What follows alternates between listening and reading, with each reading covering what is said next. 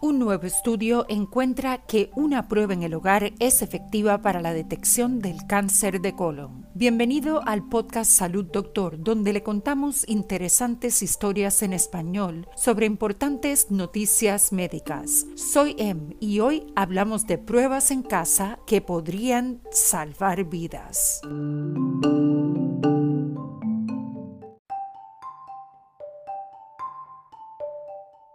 El cáncer de colon es uno de los cánceres más comunes diagnosticados tanto en hombres como en mujeres en los Estados Unidos, pero muchas personas que deben someterse a una prueba de detección no lo hacen. Una nueva investigación sugiere que puede haber una solución para eso, pruebas de detección en el hogar. El análisis publicado en Annals of Internal Medicine examinó 30 estudios sobre pruebas anuales en el hogar llamadas pruebas inmunoquímicas fecales y encontró que son efectivas para la detección del cáncer colorectal en personas con riesgo promedio. Un médico de familia puede pedir el kit de prueba para el hogar e involucra la recolección de una pequeña cantidad de heces con un hisopo y el envío a un laboratorio para su análisis. Hay diferentes maneras de realizarse una prueba de detección. Una de ellas es la colonoscopía y esa es una excelente opción para muchas personas, dice el gastroenterólogo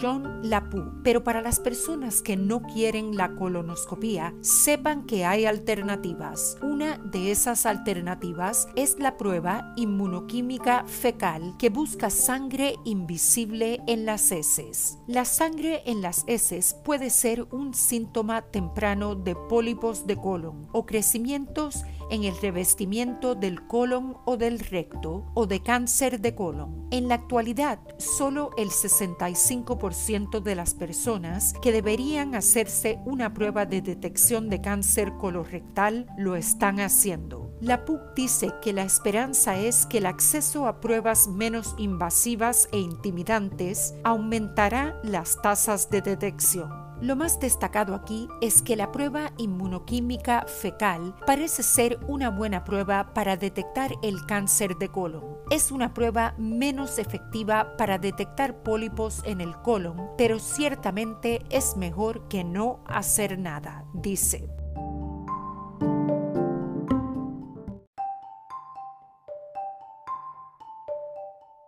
Con el aumento del cáncer de colon en las personas más jóvenes, el año pasado la Sociedad Americana contra el Cáncer comenzó a recomendar que los adultos con riesgo promedio comiencen los exámenes a los 45 años en lugar de a los 50. Según la Sociedad Americana contra el Cáncer, las personas se consideran de riesgo promedio si no tienen antecedentes personales de cáncer colorectal o ciertos tipos de pólipos, antecedentes familiares de cáncer colorectal, antecedentes personales de enfermedad inflamatoria intestinal como colitis ulcerosa o enfermedad de Crohn, un síndrome de cáncer colorectal hereditario confirmado o sospechado como poliposis adenomatosa familiar o síndrome de Lynch, cáncer de colon hereditario sin poliposis, antecedentes personales de radiación en el abdomen o en el área pélvica para tratar un cáncer previo. Los investigadores del nuevo informe señalan que si bien la colonoscopía se considera el estándar de oro para la detección del cáncer de colon en los Estados Unidos, en otros países como el Reino Unido, Canadá e Italia solo se realiza en individuos de riesgo promedio sin síntomas si los resultados de sus pruebas inmunoquímicas fecales son positivos. Patrice Brown de la Alianza del Cáncer cáncer colorectal le recuerda a las personas que deben estar pendientes de los síntomas y conocer sus factores de riesgo. Los síntomas comunes son cambios en los hábitos intestinales, cambios en la consistencia de las heces, sangre en las heces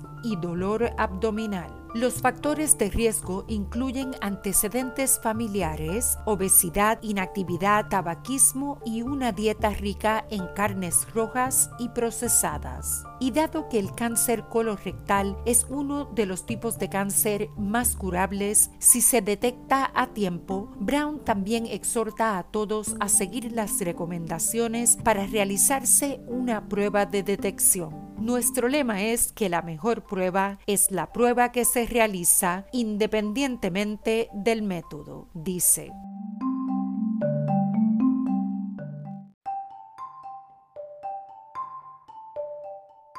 Para preguntas y comentarios sobre historias y sugerencias de temas para el podcast, envíenos un mensaje a hola@salud.doctor. Nos encantaría oír sobre usted. Para emergencias médicas, consulte con su doctor de inmediato. Recuerde, no somos doctores, somos podcasters. Le brindamos interesantes noticias médicas en español. Hasta mañana y salud, doctor.